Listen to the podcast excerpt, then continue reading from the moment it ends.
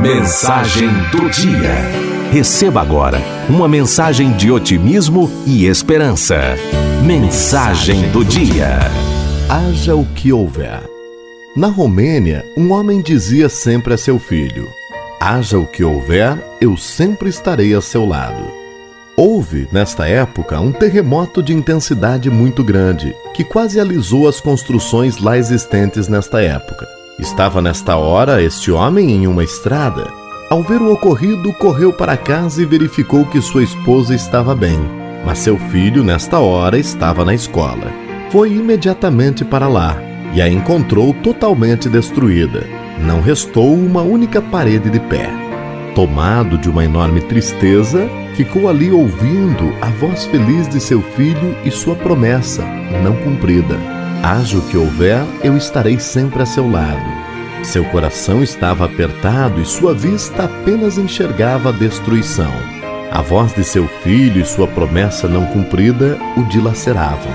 Mentalmente percorreu inúmeras vezes o trajeto que fazia diariamente segurando sua mãozinha. O portão, que não mais existia, corredor. Olhava as paredes, aquele rostinho confiante, Passava pela sala do terceiro ano, virava o corredor e olhava ao entrar, até que resolveu fazer, em cima dos escombros, o mesmo trajeto. Portão, corredor, virou à direita e parou em frente ao que deveria ser a porta da sala. Nada. Apenas uma pilha de material destruído.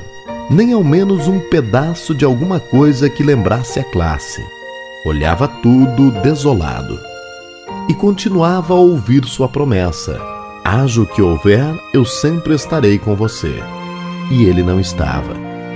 Começou a cavar com as mãos. Nisto chegaram outros pais, que, embora bem intencionados e também desolados, tentavam afastá-lo de lá, dizendo: Vá para casa, não adianta, não sobrou ninguém, vá para casa.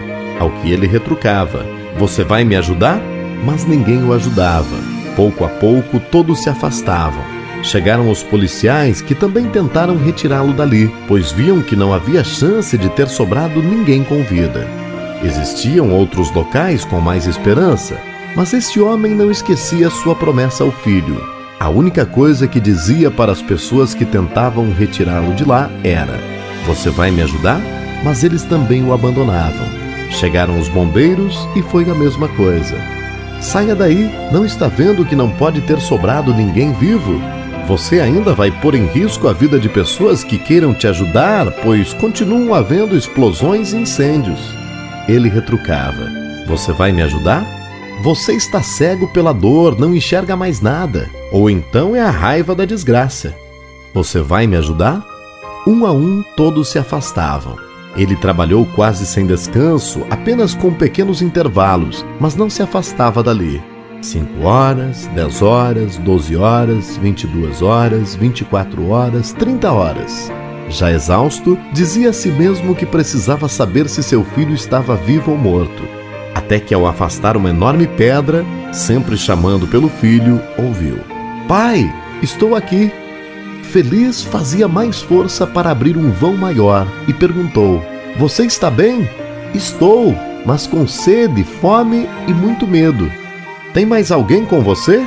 Sim, dos 36 da classe, 14 estão comigo. Estamos presos em um vão entre dois pilares. Estamos todos bem. Apenas conseguia ouvir seus gritos de alegria.